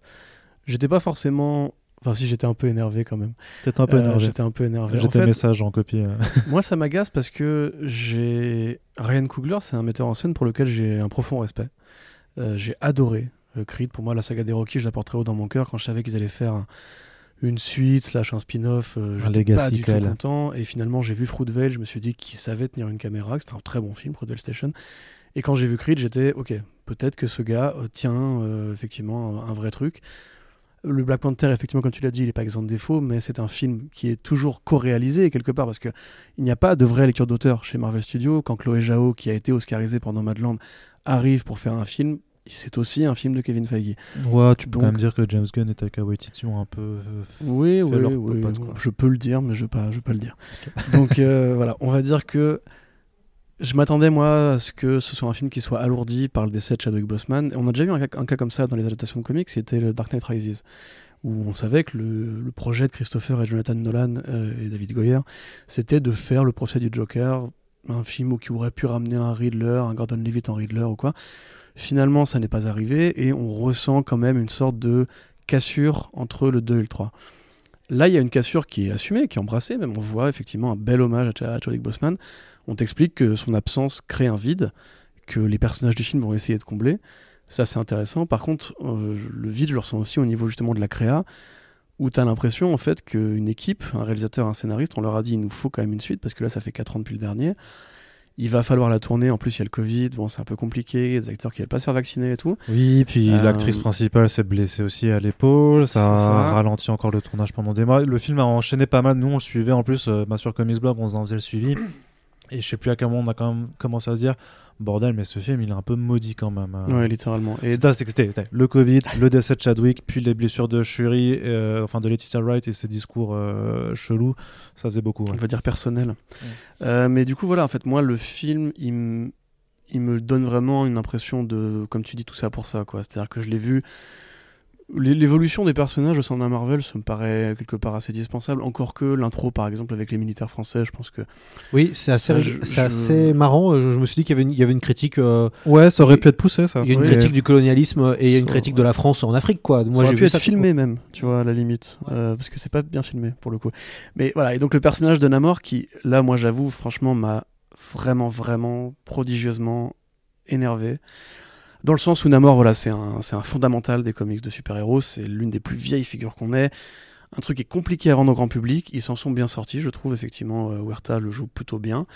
Euh, Il y a des problèmes dans la mise en scène, euh, à la fois de, de, du coup, pas Atlantide, de sa relation aux autres personnages, de la relation au scénario avec lui, qui pour moi en fait sont, sont des erreurs, vraiment des, des erreurs de, de débutants quoi. On va dire, il y a vraiment des trucs en termes d'utilisation de l'espace, d'utilisation du montage. Je peux pas, pas développer. On, on fera un jour un podcast sur le sujet du côté de First Print pour que je puisse euh, vous élaborer ça. Mais pour moi, il y a vraiment un, un potentiel qui est gâché. Quand on a une figure aussi iconique que Namor, qui est l'ancêtre des super-héros Marvel, avec Captain America, c'est la même génération. Euh, en faire ça, c'est-à-dire un Killmonger, c'est pas un Killmonger en plus moins intéressant. Son, Ouais, son ouais. message est beaucoup moins intéressant, c'est beaucoup moins poussé. Quelque part, même Ocean Master dans Aquaman a un message plus, plus direct sur l'idée qu'il faut pourrir la surface, enfin détruire la surface parce Puis qu'il attends, pourrissent les océans. Namor est juste hyper protectionniste alors que Killmonger avait un message d'unification et de lutte armée contre l'oppresseur alors que lui il veut juste s'il est juste com- complètement protectionniste de son, de son pays, il veut, tu vois, il veut juste pas s'ouvrir aux autres alors que l'autre il voulait unifier ses peuples pour aller euh, casser la gueule de ceux qui les avaient opprimés. Ce qui me permet de poser la, la- la- une des dernières questions de ce podcast, c'est qu'est-ce que vous voyez comme maintenant Qu'est-ce qui, va se passer pour Black Panther? Qu'est-ce que vous voyez? Est-ce qu'il y aura une forme de renouveau, euh, pas forcément cinématographique, mais est-ce que là, euh, euh, le, fait que les films fonctionnent font qu'on va avoir un renouveau de comics? Est-ce que vous pensez qu'il y aura un troisième film et Il y aura toujours des comics parce que c'est un personnage qui reste qui maintenant est aussi complètement important dans l'écurie Marvel. Il est membre des Avengers.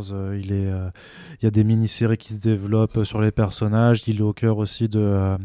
Il sera au cœur d'un jeu vidéo qui sera dé- qui sera développé aussi euh, pendant la. hum, C'est par la nana de, de Uncharted, là, tu sais, le, le jeu vidéo, euh, ouais, qui doit avoir lieu pendant la Seconde Guerre mondiale, où en fait on n'incarnera pas T'Challa, mais un de ses ancêtres, C'est ça. mais qui sera donc euh, bien sûr le, le- qui sera le Black Panther de l'époque du, euh, du C'est Golden Age. canonique en comics d'ailleurs. Captain America, Black Panther, Flag of, of Our Fathers. Ouais.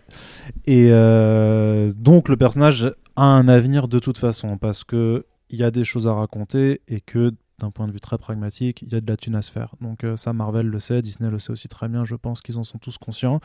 Surtout que l'univers devait être développé a priori avec une série sur le Wakanda aussi sur Disney. Ouais, Wakanda Forever. Wakanda Forever. hein. C'est toujours prévu a priori. Enfin, je crois pas qu'elle s'appelle Forever.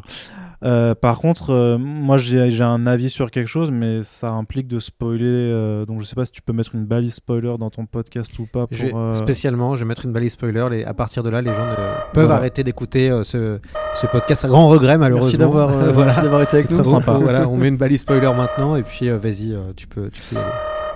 Parce que le film se conclut dans sa deuxième scène post-générique, en fait, avec une annulation au final de, euh, de ce qu'on disait sur l'hommage et sur le fait d'avoir à composer avec euh, le réel décès de, de, de quelqu'un, puisque on fait un, on, on invente en fait un fils à, à T'Challa Qui porte son nom. qui porte son nom, donc il s'appelle Toussaint. Alors euh, effectivement, par rapport à Toussaint l'ouverture euh, au patrimoine haïtien, très bien, je l'entends. Je, je suis pas du tout cultivé sur ces questions-là, mais j'ai vu des, des, comptes spécialisés qui trouvent ça super et c'est très très cool effectivement qu'ils aient fait tous ces référents à l'histoire haïtienne, ça, il n'y a pas de problème. Mais sur le côté juste du personnage, bah, en fait, même l'idée d'avoir fait de, de Shuri la Black Panther, la nouvelle Black Panther, ça passe à la trace, ce sera annulé parce que techniquement, bah faut juste attendre que le gamin, tu fais un gap temporel pour attendre que le gamin grandisse. Et vu qu'il s'appelle aussi T'Challa et qu'il est le fils de T'Challa, bah c'est à lui techniquement que, que peut revenir le titre de Black Panther. Il peut suivre le, le, le rituel et tout ça. Et, et c'est, euh, ça me dérange à la fois d'un point de vue narratif, enfin diégétique, par rapport au fait que, bah non, si tu mets euh, Shuri en Black Panther, euh, laisse-la maintenant se développer, à maintenant que tu lui as fait porter le costume.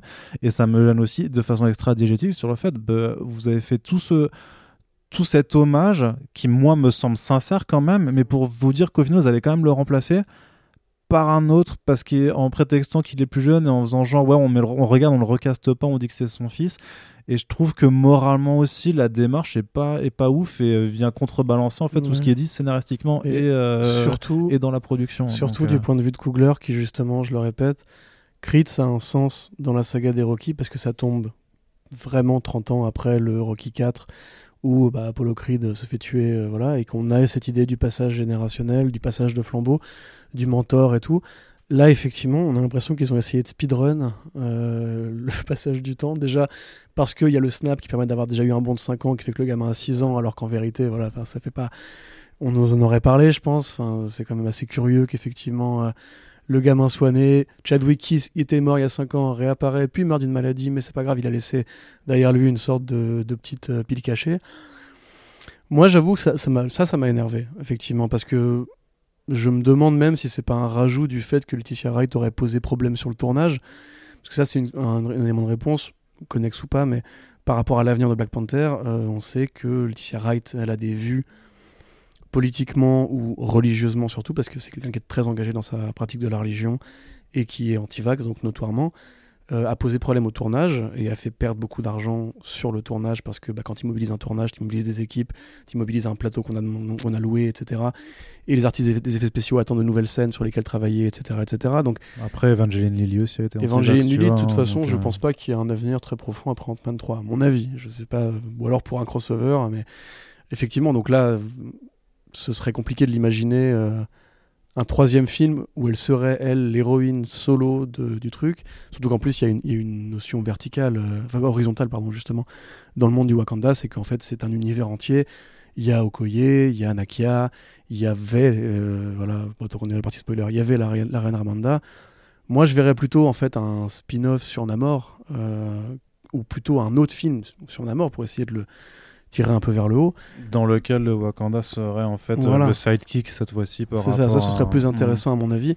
Parce que effectivement, je vois mal Kevin Feige, qui en plus aime pas trop les têtes brûlées et les contestations euh, au sein de son petit empire, euh, revenir vers Laetitia Wright après ce qui s'est passé. Surtout que d'autres pandémies finiront par arriver. Maintenant, moi après, pour la piste du gamin, je pense que c'est plus une porte qui se laisse ouverte, mais peut-être pour dans 10 ans tu vois, limite. Euh. Ou alors ils vont, ils vont faire comme dans le Run de Coates, où justement il y aura l'idée qu'il y a une faille temporelle pour le Wakanda euh, intergalactique. Ou alors ils feront un petit coup de hey, le Quantum Realm, hein, c'est bon, on va pas, pas se faire chier là, il nous faut un Black Panther pour le prochain crossover. C'est facile de faire vieillir des personnages très facilement. On se, hein. rappelle aussi qu'il y a un multivers euh, qui a été ouvert ou dans lequel peut-être que T'Challa n'est pas mort, hein, ou en tout cas qu'un parce que on sait maintenant qu'on peut leur changer leur visage, puisque a priori le que Killmonger soit le ce serait intéressant bah, que, Killmonger, que Killmonger soit le Black Panther ça maintenant qu'on peut spoiler aussi on peut dire euh, dans les facteurs un peu agaçants de faire revenir Michael B. Jordan juste pour ça. juste pour ça alors que justement il pourrait il y aurait eu un intérêt à ne pas le tuer et qu'en plus effectivement on pourrait très bien imaginer une terre parallèle qui pourrait être présentée dans une série Loki saison 2 ou dans le multiverse enfin le Secret Wars euh, du futur etc Kugler et euh, euh, Michael B. Jordan sont toujours très amis. Jordan, maintenant, c'est une vraie énorme vedette. Il peut porter un film tout seul. Moi, je serais assez curieux, justement, de voir quelles décisions ils prennent. Parce qu'il y aura un avenir à la franchise. Ça, c'est sûr. Elle, rapporte trop d'argent. Ils ont besoin aussi de ce flagship qui ramène. Et moi, je l'ai vu, franchement. J'ai été voir l'autre jour euh, le dernier film de James Gray. Armageddon Time. Armageddon Time, merci messieurs. Euh, et on voyait effectivement les gens qui allaient voir Black, Panther Wakanda Forever, c'était pas que le Babtou euh, à lunettes euh, du lycée, tu vois. Donc je pense qu'ils ont besoin de ce flagship qui ramène justement un public différent, euh, dans les salles de cinéma, même si c'est beaucoup plus démocratique. Enfin, la France représente quand même euh, le deuxième meilleur marché à l'international hein, après le Mexique. Donc c'est non après l'Angleterre pardon. Dans mon cas personnel, hein, moi j'ai eu. Et c'est le double des entrées du premier en France hein, sur la même durée d'exploitation. Dans mon cas personnel, moi j'avais refusé d'aller voir. Euh, j'avais vu au début, j'avais j'avais suivi les Marvel, j'étais allé voir pas mal de films Marvel. Puis en donné, il y a eu le, le film de trop où je me suis dit c'est bon, plus jamais, je vais plus en salle voir ça. Et je les verrai plus tard, soit en, en numérique ou à la maison. Et en fait, pour Black Panther, je me suis déplacé deux fois. Enfin, pour le premier, puis pour le deuxième, où je m'étais dit quand même, euh, ouais, ça me fait ça. Il y avait un côté où, bah, euh, c'est vrai que c'était tellement rare d'avoir des personnages de, de, couleur et de voir l'Afrique aussi mis en, aussi mis en avant que moi personnellement je me suis dit je vais y aller pour soutenir le pour soutenir le délire quoi typiquement c'est vrai qu'il n'y a pas 40 œuvres euh, peut-être dans le jeu vidéo mais enfin l'afrofuturisme en fait c'est un petit peu comme le solar punk c'est un mouvement artistique dont on sait qu'il existe dont on connaît les codes mais qu'il n'y a pas tellement en fait d'œuvres de fiction grand public qui le présentent euh, de manière aussi claire, aussi développée et tout.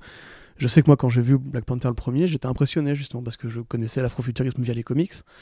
Mais cette idée de mélanger justement des, peintures tribales, des vaisseaux qui ont des, gueules de masques en fait. Euh, Exactement, ouais, ouais. Et puis voilà tout ce côté coloré que tu vois peu, même chez Marvel en général, même à part dans les univers de James Gunn ou de Waititi où on met beaucoup de couleurs. mais quand par exemple quand tu vois la scène de la cérémonie d'enterrement euh, de, de T'Challa, enfin tous les costumes en blanc, tout ça, les chorégraphies, les, enfin c'est hyper vivant, c'est plein de couleurs, c'est plein de même de créativité d'un point de vue sur les sur les costumes vraiment, tu vois en termes de tissu et tout ça. Et euh, bah quand tu compares ça à Black Widow où tout le monde est en treillis, euh, cuir, blouson, même la, la, civilisation sous-marine cherche des vrais référents très intéressants par rapport justement à ce que tu disais la Mésoamérique où on t'explique clairement, oui, en fait, il y a eu un bout de cette civilisation-là qui a survécu au, à la Conquista parce que justement, euh, il y a eu l'exil sous-marin et ça te donne un vilain qui, par rapport à ce qu'il est en comics, si vous n'avez vraiment jamais vu Namor en BD, tapez Namor euh, Marvel sur image, euh, enfin Google Images, vous allez voir qu'on part de loin. C'est vraiment Monsieur Spock en slip. C'est ça en fait Namor à la base. Et c'était compliqué de le vendre. Et je trouve qu'au niveau design, encore une fois, ils ont fait un super travail une qualité qu'on peut leur prêter aussi par rapport à ça, c'est que c'est aussi un élévateur justement pour la diversité. C'est que Black Panther 1, c'était justement l'afrofuturisme. Black Panther Wakanda Forever, c'est aussi introduisons justement un, grand héros euh, latino-américain, sud-américain, mezzo-américain. Et euh, pour cause, la bande-son, qui est aussi une note d'intention, comme la première avec Kendrick, là accueille des artistes, dont un apparemment tu m'avais dit qui rappe en maya. Tout à fait, ouais, il y, y, a un collectif en fait de rappeurs euh, et notamment ouais un rappeur qui s'appelle, euh, je crois que c'est pas j'aurais pas le nom, je retiens pas, mais qui en fait qui est connu dans son pays au Mexique pour être euh, un des très rares rappeurs qui utilise en fait le langage euh, maya yucatec, euh, vraiment donc pour pour rapper dans, dans cette langue-là. Donc en fait ils avaient déjà fait l'effort sur la bande son du premier Black Panther de, de, demander à des artistes noirs américains, mais aussi venant du Sénégal ou d'Afrique du Sud en fait de participer.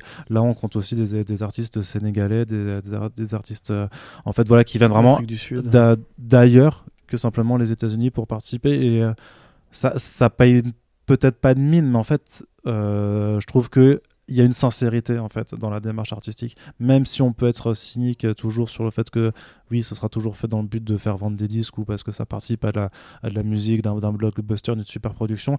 Je suis d'accord, mais ils auraient très bien pu ne pas le faire aussi. Ils auraient très bien pu euh, demander à des Américains euh, blanc euh, sans aucun affect avec euh, euh, les, le Mexique même de refaire la celle de Black Panther 1 avec des artistes de rap très connus. Là ils ont pris quand même le risque comme tu dis artistes nigériens artistes sud-africains. Ah sur la bande son il y a pas grand nombre de très connus en fait voilà. et finalement comme les gens qui ont aimé la première vont se diriger vers ça peut-être que c'est une façon pour eux. Parce qu'il y a quand même pas beaucoup de personnages, à part Michael Peña, euh, hispanophones ou hispano-américains. Après, il se passe quelque chose aussi maintenant sur la, en fait, le développement des personnages latinos dans les productions super-héroïques, puisque mm. clairement, ça devient un enjeu aussi. Euh, et on le sait parce que, notamment, même euh, euh, d'un point de vue aussi extra, extra filmique, mais l'une des plus grandes Comic-Con en fait, qui existe en dehors des États-Unis, c'est celle de Sao Paulo au, au Brésil. Ils ont envie clairement ils ont vu que la Chine, au final, c'était plus trop possible en fait d'en faire un marché euh, lucratif parce que clairement leurs films se font censurer euh, si euh, seulement deux personnages masculins se regardent droit dans les yeux de façon romantique. Donc, par contre, ils ont clairement piégé qu'il y avait un intérêt aussi économique à développer des personnages latinos. C'est pour ça qu'il y a Blue Beetle qui arrive du côté de Warner. C'est pour ça, sûrement, qu'ils ont aussi voulu avoir cette orientation mésoaméricaine pour, pour Namor. Et qu'ils ont pris Tenoch Huerta, qui d'ailleurs au générique est écrit en Introducing. Parce que justement, il n'a pas du tout une carrière aux États-Unis, enfin dans les productions anglophones.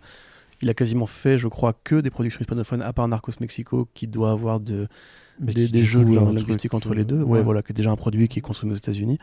Mais effectivement, encore une fois, Marvel tire un peu en premier en ouvrant cette porte-là. Et je pense que tu as raison, c'est évidemment économique, mais comme on disait tout à l'heure, pour Stanley, il n'y a aucune incompatibilité à vouloir faire de l'argent et faire avancer euh, la, la, représentation des minorités, euh, que ce soit de couleur de peau ou d'identité sexuelle.